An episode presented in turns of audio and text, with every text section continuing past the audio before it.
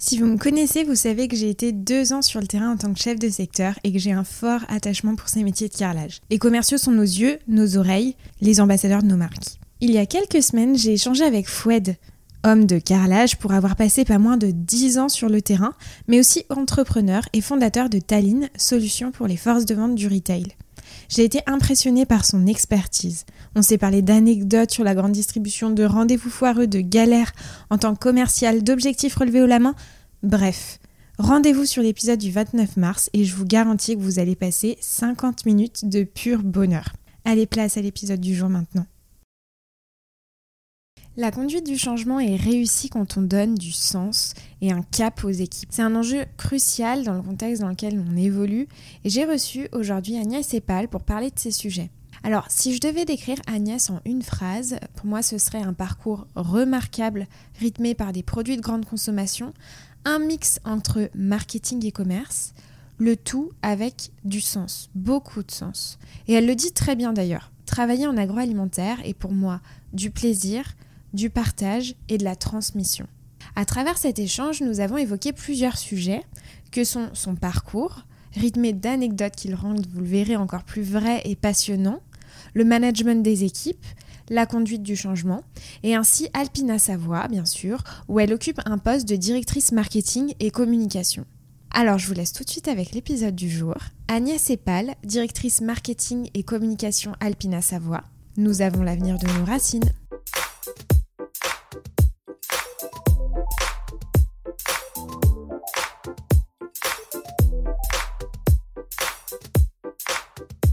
Eh bien écoute Agnès, merci beaucoup en tout cas d'avoir accepté euh, cette invitation sur, euh, sur le podcast. Alors j'ai regardé un peu euh, ton parcours, forcément je me suis permise sur LinkedIn, j'ai pu voir que tu avais vraiment des expériences multiples, hein, que ce soit commerce, marketing, tu as débuté en tant que chef de secteur, ensuite tu es passé par des postes animation commerciale, marketing en scène, trade marketing, catégorie management, enfin bref, un, vrai panel commerce-marketing. Moi d'abord je voulais te poser une question, c'est Qu'est-ce qui t'a amené à faire une carrière dans l'agroalimentaire? Est-ce que euh, c'était quelque chose qui était évident pour toi ou est-ce que c'est la vie finalement, un pur hasard qui t'a mené euh, à, faire cette carrière? Ça s'est fait euh, peut-être malgré moi, mais j'ai compris après pourquoi je l'avais faite. Moi, je suis une fille d'agriculteur et, et, ma famille, elle est Enfin voilà, je suis issue d'une famille d'agriculteurs en Auvergne. Et je crois qu'on peut remonter des générations, que ce soit du côté de mon père et de ma mère. Et du coup, je me suis rendu compte dans mon parcours que j'ai toujours travaillé dans l'agroalimentaire en lien avec la terre et avec ce que la terre pouvait donner. Euh, voilà, mes parents étaient euh, producteurs de lait. Euh, pour Candia, et d'ailleurs la première entreprise où je suis allée travailler, c'est Candia, parce que ça faisait du sens pour moi. Et, et je pense que il y a une phrase qui me tient beaucoup à cœur, en tout cas qui, résume peut-être ma vie et puis le pourquoi je fais du marketing, c'est euh, on a l'avenir de ses racines. Et finalement, dans mon parcours, j'ai toujours travaillé, euh, que ce soit Candia, Yoplait, ensuite euh, Panzani, finalement on était aussi en lien avec la base des pâtes, c'est le blé. Ensuite, je suis allée chez Limagrin, chez Jacques Brossard et dans une coopérative pour qui essayait de valoriser les, dont le but, en tout cas, quand les Magrins a racheté Jacquet, puis ensuite Brossard, c'était de mieux valoriser euh, le blé de leurs agriculteurs également. Et tout ça fait toujours du sens pour moi. Et puis l'agroalimentaire, je trouve que c'est le quotidien, c'est du plaisir, c'est du partage, c'est de la transmission. Et oui, euh, j'ai, enfin voilà, moi je viens d'une famille où on aime les bons produits, on aime ce qui, voilà, on est respectueux de la terre pour les produire. Euh, voilà, le, repas familial était important, on aimait bien manger. Euh, et, je pense que du coup, naturellement, ça s'est fait comme ça. Mais c'est super intéressant du coup que tu sois passé, euh, enfin voilà, que tes parents euh, étaient agriculteurs et que là tu sois passé côté Candia. Ça a été quoi peut-être tes premiers jours? Est-ce que tu te souviens quand tu es arrivé en agroalimentaire? Est-ce que tu as eu des points d'étonnement En fait, j'étais super fière. On peut se dire, bon, facile, mais j'étais super fière d'aller travailler pour Candia. Parce que moi, du coup, euh, j'ai connu euh, la mise en place euh, de ce qu'on appelait le cahier, enfin, comment dire, l'agriculture raisonnée, ce qu'on appelle aujourd'hui l'agriculture raisonnée. À l'époque, Candia avait travaillé tout, fait tout un travail en amont avec ses agriculteurs, avec des cahiers des charges très poussés, pour proposer justement un niveau de qualité de lait qui permettait de proposer la gamme grand lait. Et derrière, c'était très véridique. Et moi, j'ai connu mon père qui était fier de travailler justement avec ce niveau de qualité-là. En plus, c'est vrai qu'il avait il était, enfin comment dire, il faisait partie des, voilà, ça faisait partie des fermes les plus, comment dire, qui arrivait à être dans, ce standard-là. Et moi, je l'ai connu en amont et j'ai vu aussi la fierté de mon père de participer au fait de proposer des bons produits aux consommateurs. Et c'est vrai que quand je suis sortie, j'ai fait une école de commerce, j'ai eu la chance de faire une école de commerce, mes parents m'ont toujours soutenu pour faire des études.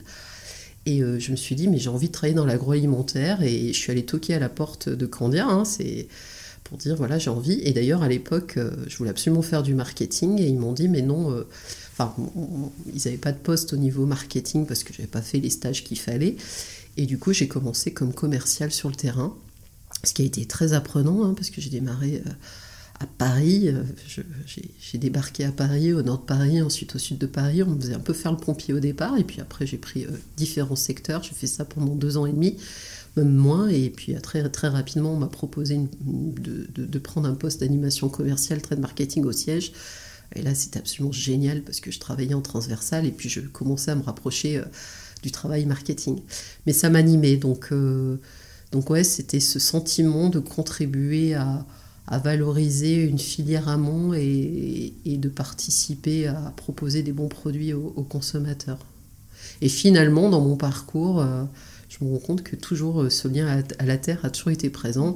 Et c'est d'ailleurs une des raisons pour laquelle euh, je travaille aujourd'hui chez Alpina, où là, on est vraiment, c'est vraiment dans l'ADN de l'entreprise que de travailler vraiment en amont avec les agriculteurs pour proposer des bons blés, faire en sorte que ces agriculteurs soient bien rémunérés, puissent vivre de leur métier, les accompagner dans la transition vers euh, des modèles agricoles plus vertueux, que ce soit en agriculture raisonnée ou en bio, puisqu'Alpina a créé la première filière de blé dur bio française, ça n'existait pas. Euh, et, c'est toute, euh, c'est voilà, c'est vraiment la raison aussi, ma raison d'être dans cette entreprise où on participe tous à un projet collectif de vouloir faire notre part pour mieux manger, autant dans, cette notion de durable, d'équitable, mais aussi euh, pour que ça soit bon dans l'assiette et qu'on se fasse plaisir et qu'on partage des bons moments. Extrêmement euh, inspirant. Et euh, Agnès, t'écris aussi sur LinkedIn que une de tes forces, c'est la conduite du changement. Et on en a un peu parlé en off. voilà, la conduite du changement dans des contextes de transformation, on en vit tous les jours, surtout en ce moment et que voilà, tu as à cœur de, de, challenger et challenger tes équipes pour sortir des sentiers battus et réinventer euh, les business models. Et justement, je voulais savoir si tu avais un exemple euh, au cours de tes différentes expériences où tu as dû mener justement une action de conduite de changement dans un business model en pleine mutation euh, pour rendre vraiment tangible la chose et qu'on se dise ah oui mais en fait c'est ça.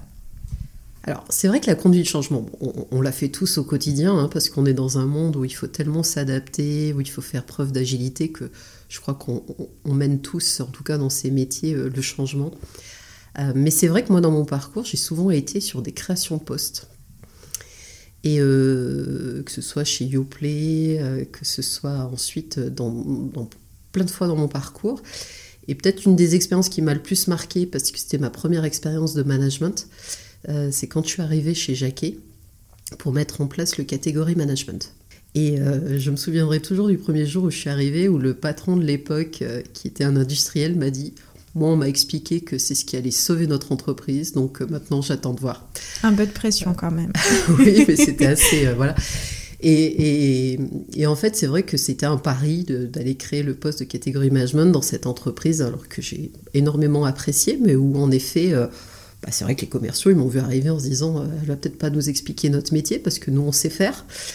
Euh, et, c'était passionnant parce que finalement, ça a été vraiment une grande aventure. Je suis arrivée, euh, j'avais une personne dans mon équipe. Quand je suis partie et que j'ai quitté Jacques Brossard pour aller dans une autre filiale du groupe, j'avais 10 personnes. et, si on m'avait accordé 10 personnes, c'est parce que voilà, on avait réussi avec cette équipe à sortir du cadre, à proposer et du coup à j'étais ensuite directrice trade marketing et catégorie management. Et j'avais toute la partie activation de la marque en magasin, en digital. Et c'est vrai qu'avec l'équipe, on essayait toujours de sortir du cadre, de faire les choses autrement, euh, pour proposer, pour bousculer. Mais toujours avec euh, ce mix à la fois de sortir du cadre pour euh, un peu, comment dire, mettre de la dynamique, réveiller, parce que c'est vrai que Moujaki, on a fait un gros travail euh, de repositionnement de la marque. Hein. Quand je suis arrivée, c'est plus ce qu'elle est aujourd'hui. Ça a été un travail collectif, marketing, commerce, avec une vraie success story. Euh, on est devenu, on a réussi à installer les pains burgers comme un des produits de nos piliers, à accompagner, à créer des événements burgers, etc. Et ensuite, avec Brossard, c'était aussi de réveiller cette grande marque qui avait une histoire, mais qui avait besoin d'être un peu réveiller, redynamiser, euh, de redonner envie aux enfants et aux mères d'en acheter à côté de face à des, grosses marques comme Lu ou euh, etc.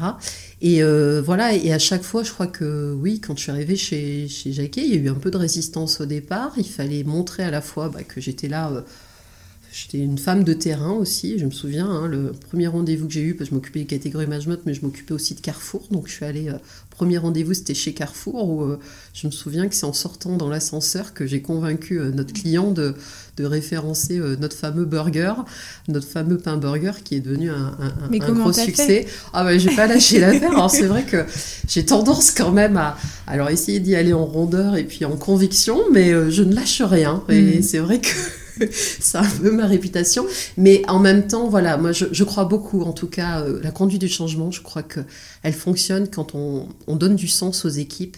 Et de toute façon, on réussit pas qu'avec son équipe, on réussit transversalement. Ce qui est important, et bien sûr, c'est que l'entreprise, elle donne un sens, un cap et, euh, et qu'ensuite euh, chacun, euh, enfin voilà, après la réussite, c'est la réussite humaine et c'est de faire en sorte aussi que chacun trouve sa place et qu'on on se dise ensemble et c'est pas voilà, c'est pas comment dire, c'est pas pour faire une théorie un peu naïve, mais je crois beaucoup que collectivement on réussit et qu'on a tous, enfin ce qui est la richesse d'une équipe, c'est autant la richesse des personnalités que des savoir-faire. Et quand on donne un sens et une direction et qu'on donne envie aux gens de monter à bord, voilà, et qu'on accompagne avec exigence aussi. Hein, il faut savoir dire des moments quand, euh, quand les résultats ne sont pas à l'exigence. Mais en principe, ça fonctionne. Et en faisant un peu, euh, voilà, en dosant à la fois avec, euh, comment dire, en montrant qu'on mouille la chemise et en même temps en faisant par, en, étant dans la conviction pour, pour aller au bout de ses idées et aussi dans l'écoute. Parce que c'est vraiment collectivement qu'on y arrive. Et moi, ce que j'ai beaucoup aussi appris dans le management, c'est que voilà, il faut accepter euh, des façons de voir différentes, des fonctionnements différents. Et euh, de ce que je retiens aussi de cette époque, de cette belle équipe Jacques Brossard, c'est que dans mon équipe, j'avais euh, différents profils, avec des jeunes qui arrivaient, des moins jeunes et des gens, des gens que, voilà, qui étaient là depuis longtemps, et notamment une personne qui m'a beaucoup appris, qui un jour m'a dit, mais écoute Agnès, on n'a pas tous la même relation au travail, et moi j'attends pas du travail la même chose que toi. Euh, et, du coup, avec cette personne, ben, on, même, on s'est quand même mis un contrat d'exigence minimum, mais elle a beaucoup aussi, elle a beaucoup apporté par son expérience à l'équipe. Voilà, et ça, c'est un bon souvenir. Et je crois que le management euh, apprend beaucoup aussi sur soi et à se remettre en question et avancer. C'est hyper intéressant et il y a plein de techniques aujourd'hui de management, ou en tout cas on en parle beaucoup, hein, de, de, moyens pour connaître encore plus son équipe et travailler ensemble avec la diversité. Et notamment, euh, alors, une, méthode qui existe qui s'appelle le disque. Je ne sais pas si c'est quelque chose que tu utilises toi au quotidien. Est-ce que, euh, peut-être pour les auditeurs qui nous écoutent et qui ont des équipes, est-ce qu'il y a des, des, méthodes, des techniques que tu utilises toi euh, alors, des méthodes, on, a, et heureusement d'ailleurs, on, a toujours l'occasion d'assister à des formations et puis de prendre ce pas de recul. Et je pense qu'il y a beaucoup de, méthodes qui existent pour mieux comprendre l'autre. Après, moi, je dirais, il y a la méthode, puis après, il y a l'intuition, il y a l'expérience, il y a ce qu'on est. Après, je pense que, il me semble que l'important dans, l'histoire, c'est l'empathie. C'est aussi se mettre à la place de l'autre. Mmh.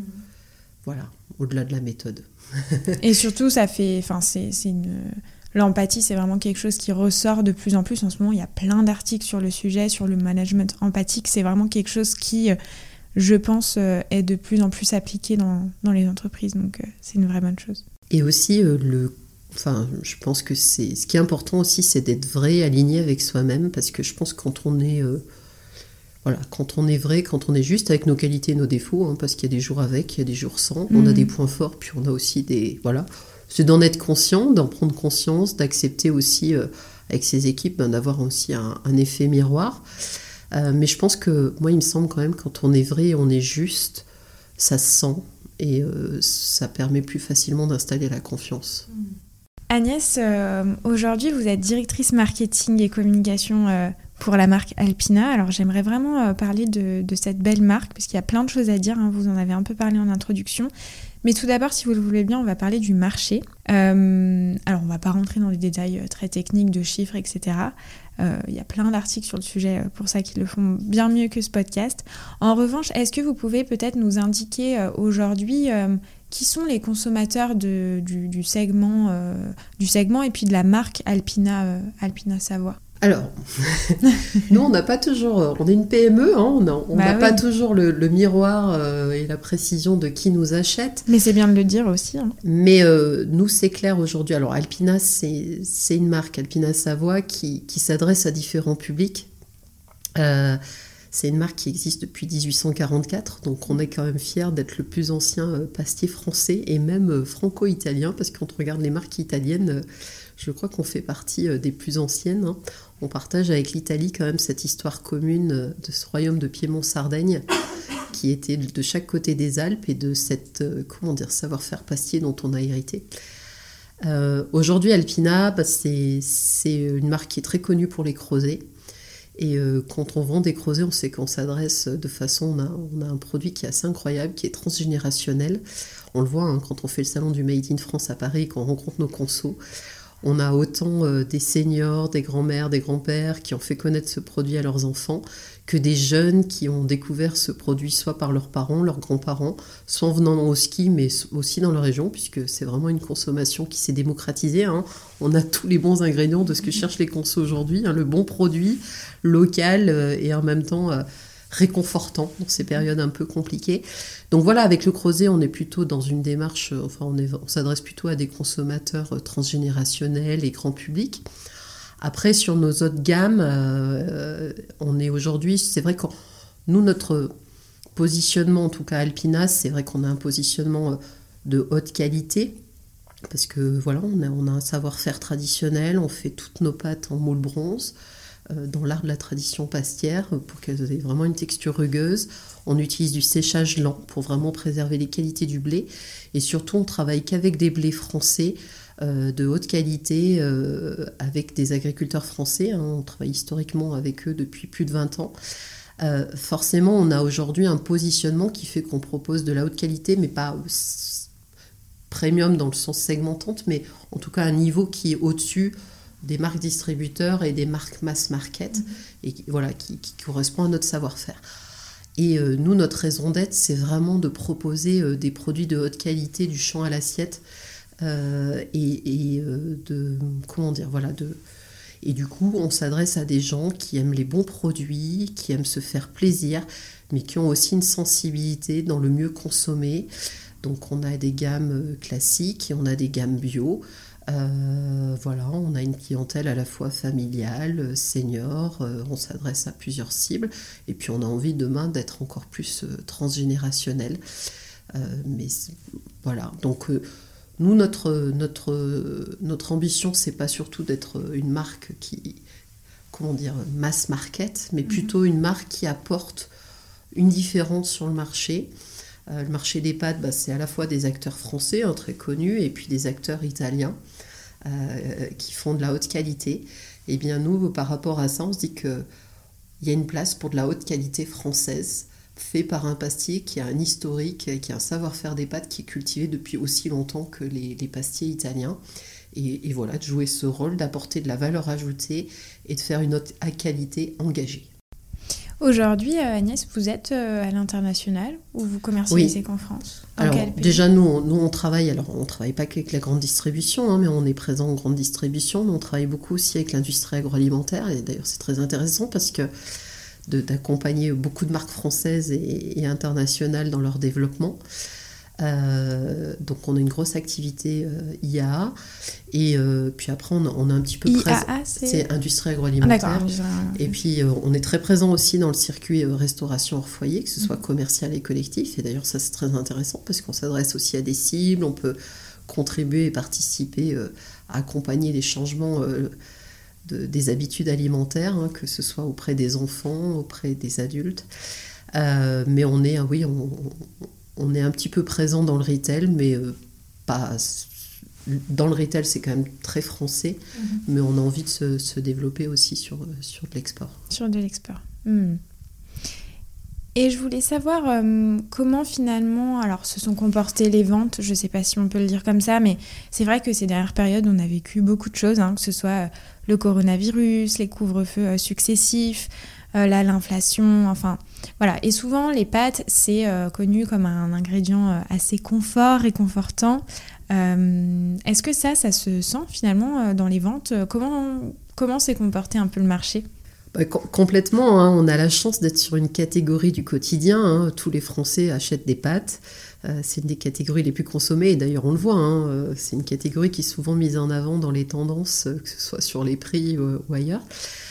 C'est vrai que pendant la période de, la première période de la Covid et du confinement, il y a eu une explosion totale des ventes avec mmh. une année 2020 qui a été absolument incroyable pour tous les acteurs. Le marché est à plus 10%. Et euh, suite à cette période-là, bon, forcément par rapport à 2021 a été un peu ralenti par rapport à 2020, mais toujours dans une tendance positive par rapport à 2019. C'est-à-dire mmh. qu'on a fait plus 5% de volume et puis le marché est plus 7 en valeur. Donc c'est en plus un marché qui se valorise et qui va justement vers plus en plus vers de la haute qualité mmh. parce que les Français aiment les pâtes. Et nous, les Français, on a une relation différente des Italiens aux pâtes, puisque eux, ça fait partie de leur quotidien. Mais en France, les pâtes, bah, c'est autant un produit du quotidien qui peut, que je vais cuisiner euh, le soir avec mes enfants pour, pour rapidement, mais aussi le produit plaisir. Et quand on mange un bon plat de pâtes, je sais pas si c'est votre cas, mais avec une belle sauce et tout, bah, c'est un produit plaisir, c'est un produit de partage, c'est facile à faire. Et nutritionnellement, c'est en plus intéressant hein, parce que des pâtes accompagnées avec d'autres ingrédients, on peut faire des repas, notamment pour les, les végétariens ou végétaliens ou flexitariens, euh, super sympa. Alors j'adore les pâtes. Hein. Mon, compagnon euh, est de Haute-Savoie et c'est lui qui m'a fait découvrir les, les. Et honnêtement, je trouve que c'est un plat incroyable. Enfin, c'est euh, extrêmement familial et on fait tout le temps ça avec, avec les amis. Donc et puis on peut les accommoder de plein de façons. Exactement. Et, ce qu'attendent les consos et nous on veut y répondre, c'est de la variété parce que, enfin, en tout cas, j'annonce que chez Alpina, nous ne faisons pas que des creusets, on fait des pâtes bio et on fait d'autres pâtes. Et d'ailleurs, on va avoir aussi. Euh, en 2022, on lance une, la collection 1844 en hommage à, ah. notre savoir-faire. Euh, et, du coup, le marché 2021 a été dynamique.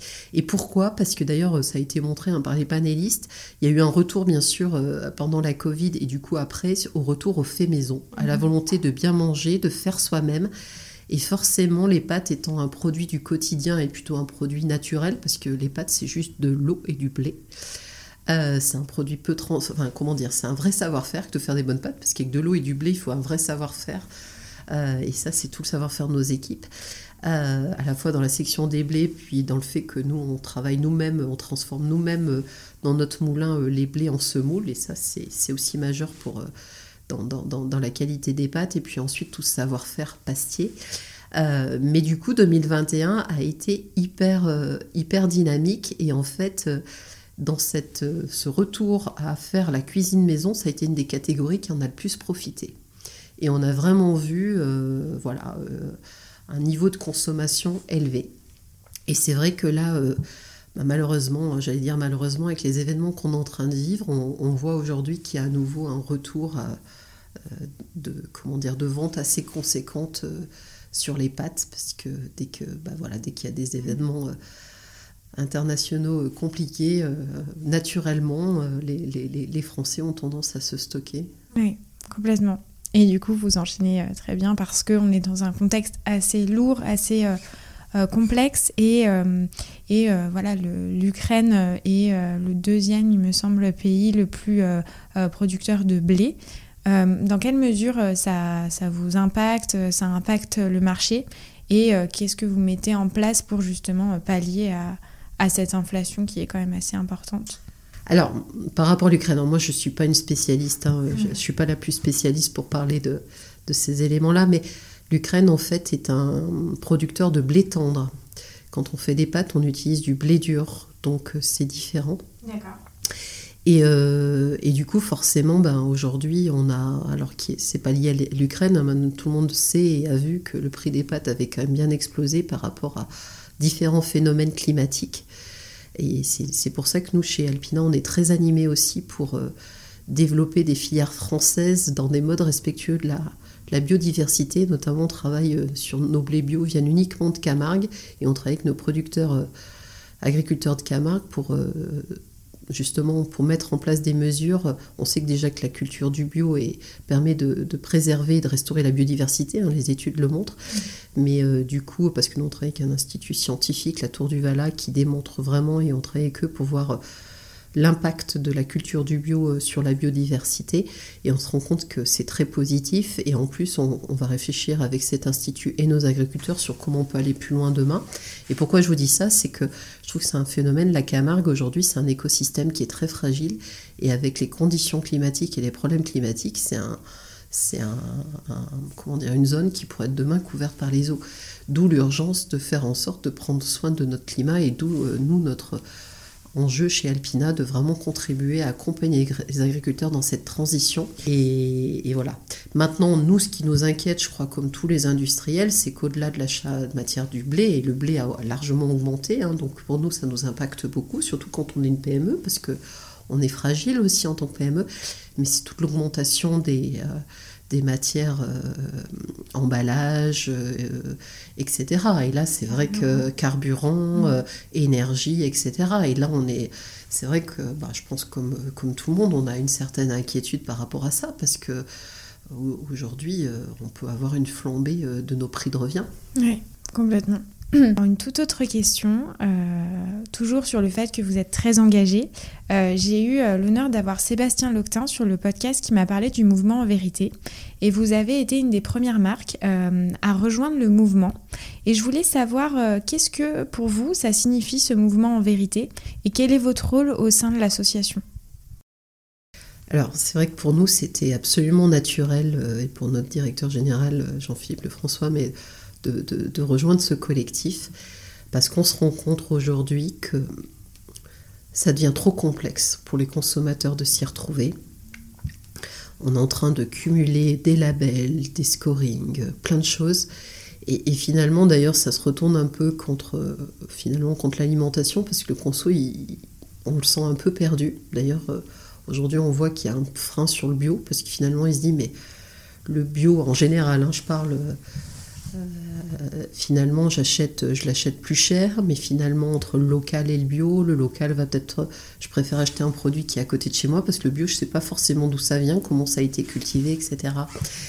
Et, on voit bien qu'aujourd'hui, il faut qu'on ait une uniformité dans l'info qu'on donne euh, aux consos et que les consos ont droit de savoir ce qu'ils mangent, déjà pour leur santé, euh, mais aussi pour, euh, parce qu'on est tous acteurs du changement, consommateurs, on parle du pouvoir des consommateurs, euh, et, par rapport à ce qu'on achète dans l'assiette, on, prend aussi, nous, des décisions, je parle en tant que consommateur, de, on choisit aussi de choisir ou pas des produits qui ont un impact positif sur l'environnement. Et je crois qu'aujourd'hui, on est tous, évidemment, et, en France en particulier, heureusement, on est tous sensibles et on a tous conscience aujourd'hui que cette planète, il faut la préserver et, il faut qu'on agisse pour la préserver. Donc ça nous semble assez essentiel qu'il y ait une uniformité d'informations sur ce qu'il y a dans le produit. Donc ça veut dire quoi? Ça veut dire euh, quelle est l'origine des ingrédients qui sont utilisés, comment ces, ingrédients ont été cultivés, euh, ça veut dire aussi comment les produits ont été fabriqués, est-ce que dans quel voilà et puis euh, comment on les propose, dans quel type d'emballage, quels sont les, avantages nutritionnels. Et là, il est maintenant majeur pour tous les acteurs de l'alimentaire d'avoir euh, une communication et une uniformité d'information, parce que finalement, cette surcomplexité fait que le conso se perd et qu'il en perd confiance. Et c'est important dans ce contrat de confiance avec les consos que d'avoir une vraie transparence, mais une transparence qui soit structurée. Et donc pour nous, euh, chez Alpina Savoie, c'est vrai qu'on a toujours été, euh, euh, enfin en tout cas, acteurs de cette transparence, mais on voudrait que voilà contribuer et faire en sorte aussi qu'il y ait une législation qui permette de simplifier cette lecture du produit au conso, parce qu'ils ont, ils ont le droit de choisir et ils ont le droit de savoir. Et une super nouvelle aussi, c'est qu'il y a de plus en plus de marques. Euh, là, en ce moment même, il y a eu des annonces qui rejoignent euh, le mouvement. Complètement. Euh, Sébastien, bon, évidemment, est extrêmement actif. Est-ce que là, à ce jour, il, me semble que Sébastien a rencontré déjà des membres du gouvernement. En plus, on est en pleine période électorale bientôt. Donc, ça fait complètement sens et j'espère que les candidats mettront, mettront à l'honneur, en tout cas, et, et qu'il y ait des lois, en tout cas, qui ressortent par rapport à ça. Je crois que c'est plus que nécessaire. Mm, complètement. Euh, bah écoutez, euh, Agnès, je pense qu'on a évoqué pas mal de sujets. Euh, j'avais peut-être une, dernière question pour la fin. Qu'est-ce qu'on pourrait souhaiter à Alpina Savoie pour 2022 bah, écoutez, en tout cas, nous, on a envie de, poursuivre, de faire en sorte, voilà, de... Quand on dit chez Alpina, et c'est pas un vain mot, on veut faire notre part pour accompagner une alimentation plus responsable. Euh, nous, notre contrat, c'est de proposer des produits bons et des produits euh, voilà, responsables.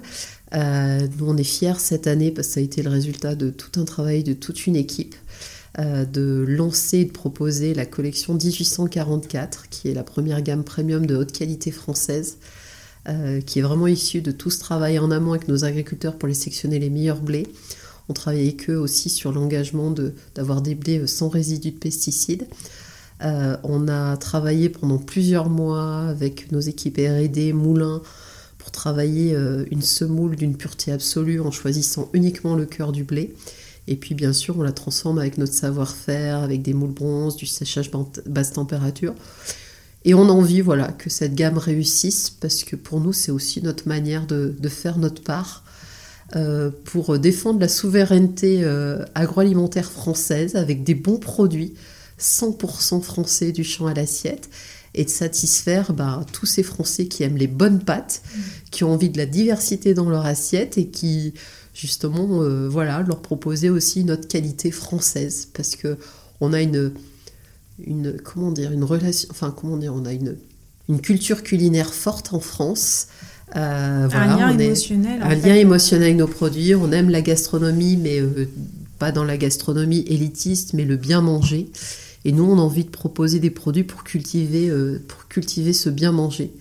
Et je crois qu'on est attaché en France à notre agriculture, c'est ce qui nous fait euh, notre identité, et à ce qu'il y a dans l'assiette. Et nous, on a envie de, voilà, on a envie de travailler pour les deux et de proposer euh, des produits qui soient vraiment de, de haute qualité et, et, qui, comment dire, qui, qui amènent aussi du plaisir, des moments de partage dans ce temps euh, un petit peu morose euh, où là je crois qu'on a tous besoin euh, ah voilà, de, vivre des bons instants. Complètement. Et où est-ce qu'on peut retrouver cette gamme et à partir de quand? Bon, Après je sais pas si je dois citer des enseignes mais elle, elle est en train d'arriver, là ça y est, elle est arrivée dans des grosses enseignes de la distribution et, et, entre avril et, mai elle devrait au moins être présente dans allez, 50 à 60% de la distribution. J'ai hâte d'aller en rayon et de prendre les photos pour pouvoir les poster sur euh, les réseaux. Eh bien, écoutez, on, vous fera suivre, mais en tout cas, derrière ça, je crois que le. Et c'est aussi, euh, enfin voilà, moi, ce que j'aime chez Alpina, c'est qu'on est dans. On disait, c'est un peu. Alors, c'est pas. C'est le goût du vrai, dans le mmh. sens euh, essayer de faire les choses bien, simplement, et de les partager. Et derrière ça, c'est aussi voilà, des hommes, des femmes qui travaillent au quotidien et, et euh, quand on travaille au niveau marketing sur une gamme, euh, on se dit en tout cas que voilà, on peut pas réussir tout seul et on réussit en équipe et que tout le monde soit fier euh, de, ce qu'on fait. Bien sûr. Agnès, où est-ce que les auditeurs peuvent vous retrouver s'ils ont des questions à vous poser par rapport à l'interview? Bah, Écoutez, je sais pas, ils peuvent me poser des questions via LinkedIn. Voilà, qui n'hésitent pas. Après, on est toujours on est toujours, euh, comment dire, on aime toujours avoir du feedback. Euh, et puis, euh, j'allais dire, comment dire, faut pas hésiter aussi à, nous faire part de vos attentes consommateurs, hein, parce qu'on a pas mal de projets dans, ce qu'on a envie de développer, mais on est toujours curieux et au contraire intéressé d'avoir, de partager. Merci beaucoup Agnès. Bah écoutez, j'étais ravie. Également. Au revoir. Au revoir. Merci beaucoup d'avoir été avec moi jusqu'à la fin de cet épisode. J'espère qu'il t'aura plu. N'hésite pas à m'écrire sur Instagram au nom de Sans filtre ajouté ou LinkedIn au nom de Salomé Charicton. Je réponds à tous les messages et je suis toujours super contente d'interagir avec vous. À bientôt!